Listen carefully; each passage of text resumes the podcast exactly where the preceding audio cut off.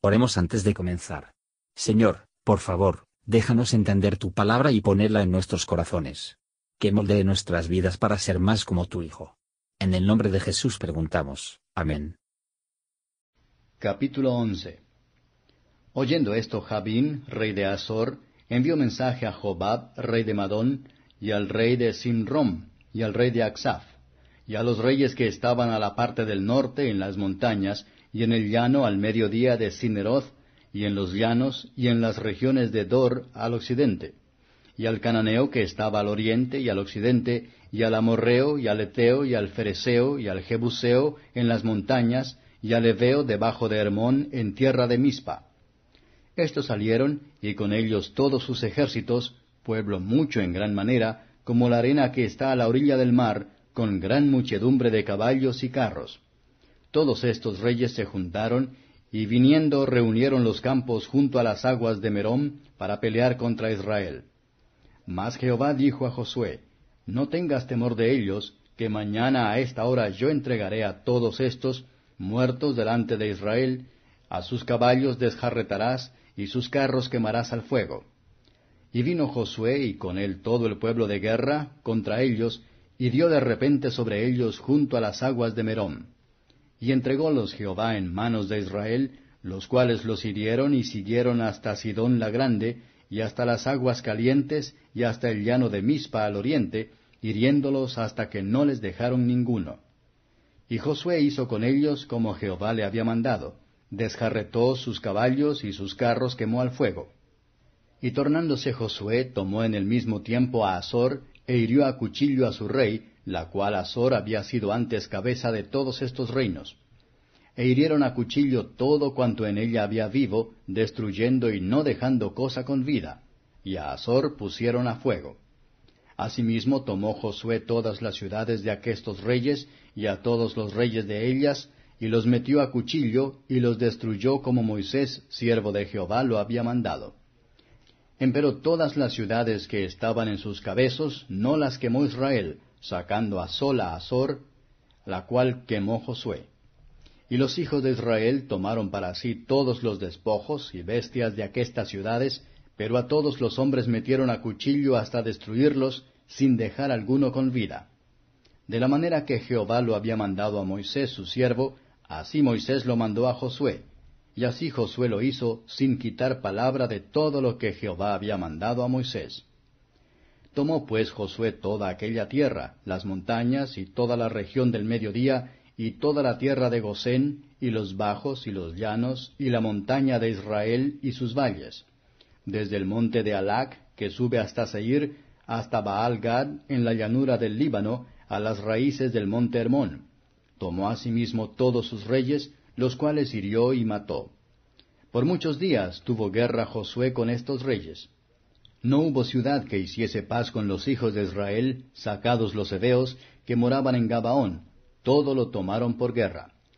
Porque esto vino de Jehová, que endurecía el corazón de ellos para que resistiesen con guerra a Israel, para destruirlos, y que no les fuese hecha misericordia, antes fuesen desarraigados, como Jehová lo había mandado a Moisés.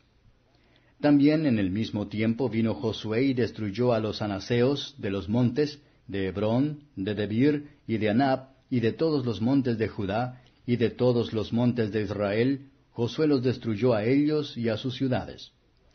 Ninguno de los anaseos quedó en la tierra de los hijos de Israel, solamente quedaron en Gaza, en Gad y en Asdod. Tomó pues Josué toda la tierra conforme a todo lo que Jehová había dicho a Moisés, y entrególa Josué a los israelitas por herencia, conforme a sus repartimientos de sus tribus, y la tierra reposó de guerra. Comentario de Matthew Henry Josué capítulo 11, versos 1 a 9. Las maravillas que Dios ha hecho en favor de los israelitas fueron para animarles a actuar enérgicamente a sí mismos. Así, la guerra contra el reino de Satanás, llevado a cabo por la predicación del Evangelio, fue en un principio transmitió por medio de milagros, pero está totalmente demostrado ser de Dios, ahora estamos abandonados a la gracia divina en el curso habitual, en el uso de la espada del Espíritu. Dios animó a Josué.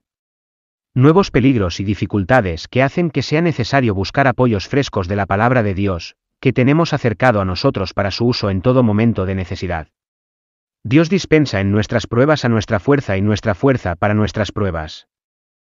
La obediencia de Josué en la destrucción de los caballos y carros, muestra su abnegación en el cumplimiento de la orden de Dios.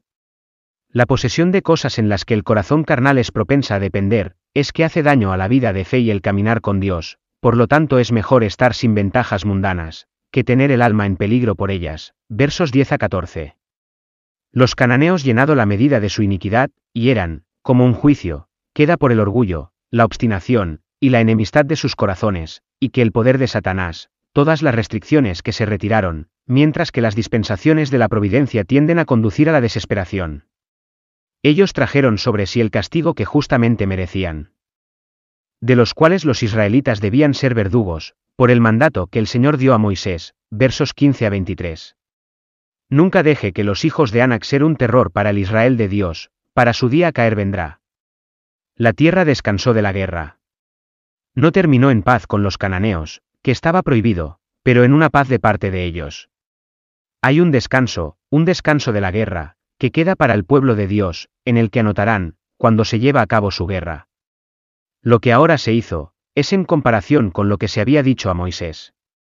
La palabra de Dios y de sus obras, si se ven juntos, se encontrarán entre sí para establecer entre sí sucesivamente. Si hacemos conciencia de nuestro deber, no necesitamos cuestionar el desempeño de la promesa. Pero el creyente nunca debe poner fuera de su armadura, o esperar una paz duradera, hasta que cierra los ojos en la muerte, o mejor dicho, como su fuerza y utilidad aumento, puede esperar ensayos más pesados, sin embargo, el Señor no permitirá que ningún enemigo asalto al creyente hasta que Él ha preparado para la batalla. Cristo Jesús vive siempre para interceder por su pueblo, y su fe no faltará, sin embargo, Satanás se le puede permitir asalto a ellos. Y sin embargo tedioso, agudo, y difícil guerra del creyente, su paciencia en la tribulación puede ser alentado por la alegría de la esperanza, el cual será, antes de mucho tiempo, el descanso del pecado y de la tristeza en la Canaán arriba. Gracias por escuchar y si te gustó esto, suscríbete y considera darle me gusta a mi página de Facebook y únete a mi grupo Jesús Answers Prayer.